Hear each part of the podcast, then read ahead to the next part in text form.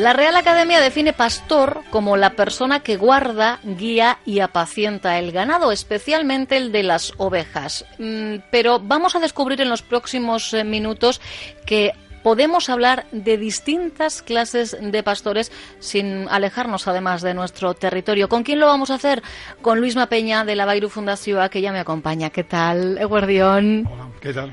Porque hablar de pastor así en eh, singular sería reducir demasiado, ¿verdad? Bueno, quizá tenemos la tendencia a pensar en los que más conocemos, que son los pastores de nuestro entorno de Vizcaya, pero hay una gran diversidad. O, hubo una gran diversidad porque... Había que hacer ahí la apreciación, la matización, La mayor parte de los datos que voy a dar son datos de tiempos pasados, no es la situación que hay hoy en día. Y como bien has dicho, hay pastores de todo tipo, aunque la mayor parte de los datos, excepto cuando hablemos de los pastores de concejo, son de, ovejas. Después, en el caso de los pastores de, de, concejo en Álava, vamos a, hablar de otro tipo de pastores. Pues vamos a empezar por los de rebaño propio, Luisma. Bien, eh, eh, es el tipo de el que estamos más acostumbrados eh, en Vizcaya, que son los pastores que han, que han sido dueños de su propio rebaño y que es algo característico de la vertiente atlántica del país, o sea, de Vizcaya, Guipúzcoa y Parralde y una serie de, poblaciones de, de, Navarra.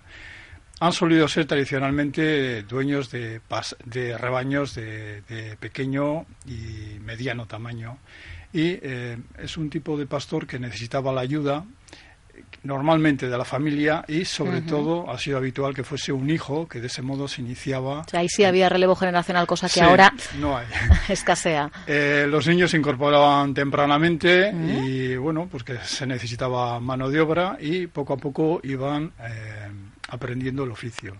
Podían llegar desde los nueve años ya a bueno, eso hacer ha sido, labores ha habido una figura que son los eh, zagales, eh, que más que ser los hijos propios eran niños contratados. Se contrataban los hijos de otros. Sí, bueno, incluso a veces eran niños que venían de, zonas de Castilla y eh, en un periodo más o menos de los 9 a los 14 años entraban a trabajar en un rebaño, ah. bueno, un rebaño que fuese un poco importante, con un pastor que tuviese más ovejas, e iban aprendiendo el oficio es un tipo de pastor que ya veremos también después que es, es eh, pertenece a un tipo de rebaño que es asalariado. Ellos, ellos eh, Pero era una formación, ¿no? La que Sí, era una formación. Después, una vez que empezaban a aprender ese trabajo, iban subiendo de jerarquía. Lo que pasa es que son un tipo de niños, un tipo de trabajo que desapareció, curiosamente, como se ha recogido en algunas poblaciones, con la introducción y generalización del uso de perros de pastor. Ajá, o sea que hasta la introducción de los perros eh, pastor eran estos niños los que realizaban unos determinadas trabajos de ayuda, unos trabajos menores de ayuda y de paso iban aprendiendo. Lo que pasa es que los perros venían a, cumplir varias de las funciones que hacían esos niños y acabaron... Y protestaban menos, seguramente.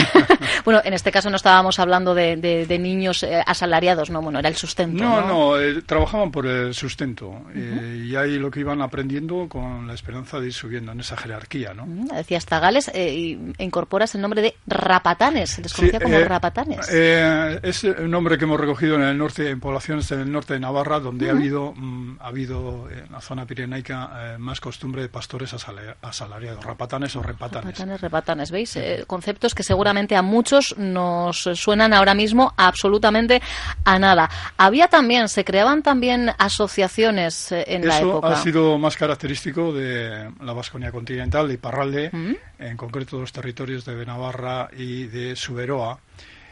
ha sido lo que hoy diríamos una forma de economizar el trabajo eh, los pastores de un valle, una población en concreto, se organizaban creando una asociación eh, y eh, se reunían en torno a un cayolar que es, es una majada, es la zona de monte donde tenían las cabañas, los corrales y la zona de pasto. Entonces se agrupaban varios, varios propietarios hasta reunir un rebaño que podía variar entre 800 y 1000 ovejas, de tal modo que la cabaña era de todos, pero cuando subían las ovejas al monte no se quedaban a trabajar todos, sino que lo hacían por turnos. Ah, mira, bueno, era una forma de cuidaban eh, no cargar en exceso, ¿no? Eso es. Y se iban turnando. Por ejemplo, en algunos datos, claro, estos son datos de los años 30, 40 del siglo pasado. En una localidad bajo Navarra, en Donaisti y Barre, por ejemplo, estas asociaciones, eh, se llamaban, eh, las formaban entre siete y ocho pastores y entonces eh, eh, ellos un, un, día, un domingo anterior a subir las ovejas al monte, se reunían en una taberna, hacían una comida y después echaban a suertes el turno en el que iban a tener que subir al monte a cuidar las ovejas y a, trabajar. Subían sí todos juntos unos días antes y arreglaban los desperfectos de la cabaña y de los corrales y el día en que subían las ovejas, que tradicionalmente ha sido tal día como ayer, el primero de mayo, eh, subían todos con sus ovejas, pero arriba solo quedaban cuatro pastores, los primeros que les hubiese tocado en el turno. Entonces se repartían los papeles. Y además papeles muy concretos y, con denominación concreta. Sí, el primero de ellos recibía el apodo de Echanderea, sería el ama de, el ama de casa, y le ayudaba Nescatoa, ¿no? Eh, la eh, sirvienta o Fijaros, ¿eh? ¿Para qué quedamos las mujeres? Y estos dos hacían el queso, eh, requesón, eh, mantenían un poco la limpieza de, la cabaña y de los útiles, de los utensilios.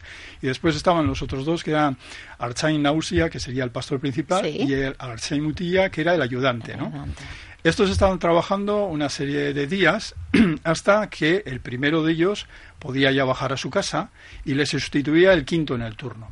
El que subía, el quinto, empezaba por el rango más bajo, que era Nescato A. Aquí hay que ganarse los galones. Y los demás eh, subían un puesto cada uno, de tal manera que el que sería pastor eh, principal pasaba a ama de casa. al final todos pasaban por los diferentes roles. Los días que estaban en el monte, eh, cuidando las ovejas y haciendo el queso, mm, variaban en función del número de ovejas que aportase cada uno. Había una unidad que tradicionalmente se llamaba Ochoch, en esta localidad era Soch, que eran 60 ovejas. De tal modo que el que aportaba un rebaño de 60 ovejas tenía que estar permanentemente en el cayolar, pero el que, por ejemplo, aportaba 30 estaba a la mitad del tiempo. En otras poblaciones de, de Suberoa eh, se estableció, más o menos había una media, eh, que era por cada dos meses trabajaban 15 días en, eh, en el monte. En algunas de estas eh, poblaciones de suberotarras pues, eh, lo que subían eran seis personas, ¿no? Y entonces se repartían entre ellos los papeles. Eh, digamos, el jefe, el que tenía el papel más importante, era Echecandere, Echecanderea, que era pues de nuevo el ama de casa. ¿no? Sí, pero en este caso era jefe de grupo. Sí, el jefe de grupo. Después estaba el pastor principal, había un pastor ayudante, después otras dos personas que trabajaban también con las ovejas, uno Anchusaña, que era con las ovejas, y Asursaña, que era con los corderos, y el rango más bajo era Nescatoa, que ayudaba a hacer el queso al primero de ellos.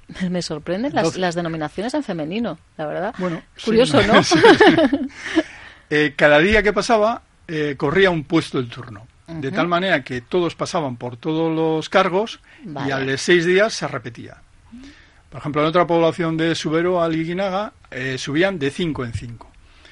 Eh, como ya hemos dicho, dependía, eh, los días de estancia dependían de del las ovejas que tú aportas. El que tenía un cuarto de choch en esta población, en Liguinaga, estaba cinco días seguidos en la cabaña, bajaba a su casa 15 días y volvía a subir otros 15.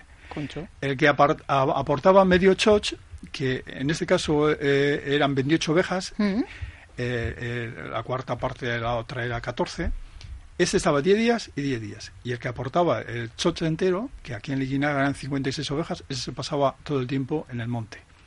Y entre los cinco repartían el trabajo. Dos hacían el queso, dos eh, pastoreaban las ovejas y uno de ellos descansaba. De tal modo que el que descansaba, al día siguiente tenía que ir a trabajar con las ovejas y descansaba otro, era una manera de, turnarse. es que no deja de ser curioso porque yo creo que la mayoría pensamos en, el trabajo del pastor como, como una labor eh, solitaria, ¿no? Y, qué buena manera encontraron en su momento de, repartir eh, el trabajo y de, bueno, de que todos tuvieran ¿no? ese merecido descanso. Bueno, tenemos que tener en cuenta que al final eran rebaños eh, relativamente pequeños. Claro, claro. Ahora vamos a ver qué ocurría con los grandes rebaños. Frente a, claro, el otro tipo de pastor, que es eh, los pastores asalariados, no ha sido frecuente en nuestro territorio el que se haya contratado a pastores, pero en algunas zonas de Navarra, eh, sobre todo en aquellas zonas donde ha habido grandes rebaños trashumantes, sí ha habido, sí hubo, sí hubo pastores asalariados, sobre todo en los valles pirenaicos, que hacían una transhumancia hacia las Bardenas mm. y había familias importantes que, tenían eh, rebaños numerosos. Estos pastores asalariados, que con el tiempo, bueno, obviamente han ido desapareciendo, Em, eh, tenían, eh, tenían la posibilidad de tener parte de unos pocos animales eh, junto con el rebaño principal, el del dueño que le pagaba. A veces podía llegar a tener más animales y repartir de algún modo los beneficios. O sea, las condiciones laborales eran muy variables, desde el que trabajaba por un sueldo, el que tenía un sueldo y además unos pocos animales, algunos que iban a un tercio, a medias, variaba. En el caso nuestro, más cercano de Vizcaya, no, no, ha este- habido este, tipo. Eh, pero eh, en las encartaciones, en tiempos bastante antiguos, sí hubo un tipo de contratos que se llamaba, en la parte occidental de las encartaciones se llamaba metería, y en la parte oriental agochegui, que era que uno ponía el ganado y otro ponía el trabajo, y se repartían los beneficios. Bueno, siempre que se llegue a un entente cordial, ¿eh? otro, Sí, otro tipo, mm, a ver, en las zonas de territorio, como puede ser eh, en Vizcaya, que eh, los, los rebaños eran más pequeños, pues no daba el presupuesto, digamos, para tener con para pagar a pastores asalariados, que era, al, final era gente muy entendida. Pero había otras figuras, otro tipo de e, roles Efectivamente, que, que eran pues criados, tener criados que muchas veces trabajaban prácticamente por la manutención y el alojamiento. Recogimos algunos datos en el Valle de Ayala para hacerse una idea de cuál era el salario a principios del siglo XX, que era una peseta por cada cabeza de ganado, por cada oveja y año trabajado. una peseta por oveja y año trabajado. Fijaros, estamos hablando de comienzos del siglo XX. ¿eh? Entre los pastores asalariados, el rango más bajo es lo que hemos hablado antes, que serían los zagales. Pero después se podía ir subiendo en esa jerarquía y, cuando una persona ya llevaba muchos años y tenía importantes conocimientos, llegaba al grado máximo que era el mayoral, que es eh, de nuevo una figura asociada a zonas de Navarra con estos grandes rebaños. Eh, era una, era un, dentro del mundo de los pastores asalariados era un rango importante y que tenía un cierto respeto y a modo de anécdota, habíamos puesto aquí el caso de Isaba en Navarra. Imaginaros, hora de comer. Hora de comer, todos comen en corro en torno a un plato común, la sartén, un puchero. Directamente, cada, ¿no? Cada uno, con, su, cuchara de palo y comiendo en orden jerárquico, de tal manera que el mayoral cuando va a beber deja la cuchara encima de la sartén y todos los demás dejan de comer hasta que ah. termina de beber. Es una, una, manera de expresar, bueno, pues un poco anecdótica, pero el rango de, del puesto del mayoral, ¿no? Fijaros. Bueno, pues hemos hablado de, en este caso, el, el pastor de rebaño propio, pastores con grandes rebaños, y llega otra figura, pastores concejiles, que nos mencionabas ya al principio. Sí, los pastores concejiles, perdón, son más propios de Navarra y muchas poblaciones, eh, o sea, de, Álava, y muchas poblaciones de Navarra y es eh, los vecinos de, de, un pueblo contratan a una persona para que les eh, cuide el ganado que tiene entre todos. Ah. Es, es la zona del territorio eh, donde predomina eh, la agricultura y donde el número de cabezas de ganado en cada casa es pequeño. Por ejemplo, en el caso de la localidad alavesa de Moreda, recordaban pues que en esa época cada casa tenía de dos a cinco cabras para abastecerse de leche, leche para la casa, unos cabritos. Y estos animales, estos, eh, o sea, aparte de las cabras y las ovejas, estos pastores eh, llevaban otro tipo de animales más prácticamente todo tipo de ganado y entre ellos los, los animales de labor los animales que se utilizaban para, el trabajo. Es un tipo de pastoreo asociado a los comunales, a zonas de comunales, que eran los espacios donde estos pastores llevaban a los ganados, sobre todo en el periodo invernal. Después, en el verano, cuando se recogían las cosechas, los llevaba a las rastrojeras y aprovechaban las, las espigas caídas, también las plantas que hubiesen crecido espontáneamente entre el cereal. Y por lo que veo, las denominaciones que han tenido este, estos, este tipo son variadísimas. Sí, ha habido un pastor para cada tipo de ganado. Entonces ha habido muchas denominaciones. A ver, eh, lo que voy a contar es un poco una cosa muy general. Hay tantas variantes casi como pueblos. Como pueblos, claro. Entonces, el, el nombre más característico ha sido el de Dulero. Lo que pasa es que en algunas poblaciones eh, es un nombre que se restringe a los animales de, labor y, a las caballerías. Pero también ha habido yegüero y yeguacero, machero para los machos o mulos, rebañero para las ovejas, en el caso de las cabras cabrero, uh unchaya, asella, bizalero, en el caso de las vacas vaquero o unella, boyero o boyero, y en el caso también de los cerdos, cerdero, lechonero, burrinero. Y el conjunto de los animales eh, del pueblo eh, también recibían, eh, en función de su especie, el más característico es dula, pues, sobre todo para las caballerías, pero también cabrería y, cabrada, cabritería, que era el rebaño de cabras que estaban a punto de parir, ah. Eh, machería o mulería, yegüería, buellería, vaquería, vacada. Hay pues muchas denominaciones. Esto es de crucigrama, vamos, ¿eh? de definición de crucigrama. ¿Y cuál era, qué era lo que tenía que hacer a primera hora de la mañana el, bueno, pastor concejil? Porque claro, estamos hablando de que era una figura para hacerse cargo del ganado, de, ganado de, todo un pueblo. Entonces llamaba a los vecinos, utilizaba, bueno, antiguamente un cuerno, después mm. un cencerro, más recientemente una corneta. Para hacerse, avisaba a los vecinos y los vecinos sacaban el, el ganado y lo llevaban a un punto concreto, una calle concreta. Normalmente había unos corrales para cada tipo de ganado. Entonces este pastor sacaba, se llevaba a los animales al monte o a las zonas de pasto, estaba todo el día con ellos y por la tarde regresaba y se los volvía a devolver a, sus vecinos. A cada casa. En el caso de, en la época, por ejemplo, de, de la trilla, eh, podía marchar con los animales al amanecer, volvía a las 10 de la mañana, estaban trabajando durante todo el día y por la tarde los volvía a llevar hasta el anochecer.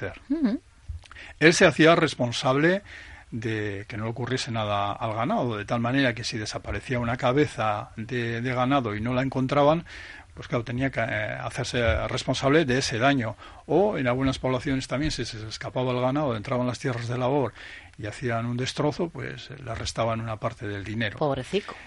Eh, a veces tenía eh, la obligación, en algunas poblaciones, tenía acuerdos para pernoctar con el ganado. Por ejemplo, esto ocurría en la época de verano, en la época de la, de la cosecha de cereal. Eh, por ejemplo, recogía los bueyes, en este caso el pastor era el bueyero, recogía los bueyes por la tarde, se iba a, llevarlos a pastar durante toda la noche y a la mañana pronto regresaba para que los animales pudiesen seguir trabajando en la trilla y en el acarreo de la mies. Eh,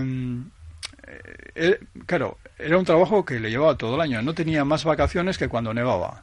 Solo cuando nevaba, vamos, no se deseando ver no se sacaba el ganado, aunque en alguna población alavesa pues eh, se recogió que, que tenía había tres días al año que no se sacaba el ganado, pues que era el Corpus, el Jueves Santo y la Ascensión, y ese día descansaba. Eran los únicos tres días libres. Pero estamos hablando obligaciones, obligaciones, algún derecho ya tendría, ¿no? La figura de este pastor. Eh, evidentemente tenía un salario que le tenían que, tenían que pagar entre todos los vecinos. ¿Y cómo se hacía? Claro. El pago se hacía en proporción al número de cabezas que tuviese cada vecino.